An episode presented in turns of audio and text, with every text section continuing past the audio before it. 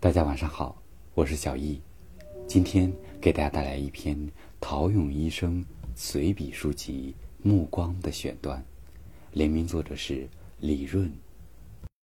第一节，缘起，至暗时刻。看上我的人，我相信法律会有公正的裁决，我没有必要因为他的扭曲而扭曲自己。我选择。客观面对，我没有必要对他拳打脚踢，而是要搬开他，继续前行。奥地利著名心理学家弗兰克尔用其一生证明绝处再生的意义：人永远都有选择的权利，在外界事物与你的反应之间，你可以做出不同的选择。第二篇。善恶的相对论。很多时候，我们选择站在道德制高点上，在衣食无忧、生活安定、有稳定生存保障的情况下去评判他人是好是坏。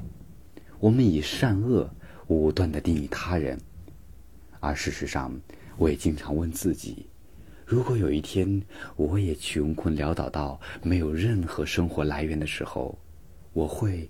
连者不受嗟来之食吗？第三篇，一个医生的生死观。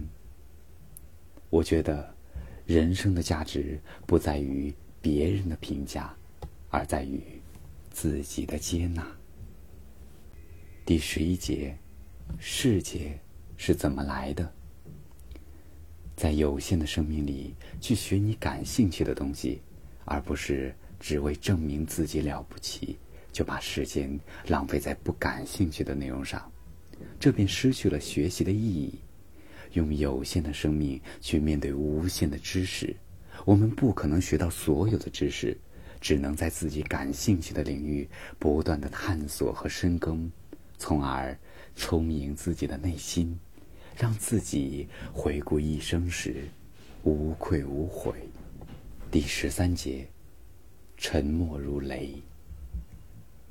有人时，形如少年；无人时，也能安然自处，不为功名所累，不受情绪所控，永葆初心，心中坚定，沉默亦如雷。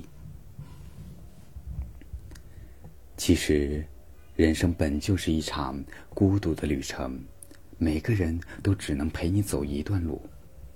人。是一个独立的个体，在整个生命旅程中，就算是父母、妻儿，也不能完全的陪伴在侧。很多问题也只有自己才能找到答案。所以，孤独感是一种很正常的心态，不必过于夸大或逃避它的存在。第十七节，从春游到溺水。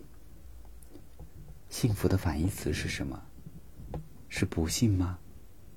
我觉得是麻木。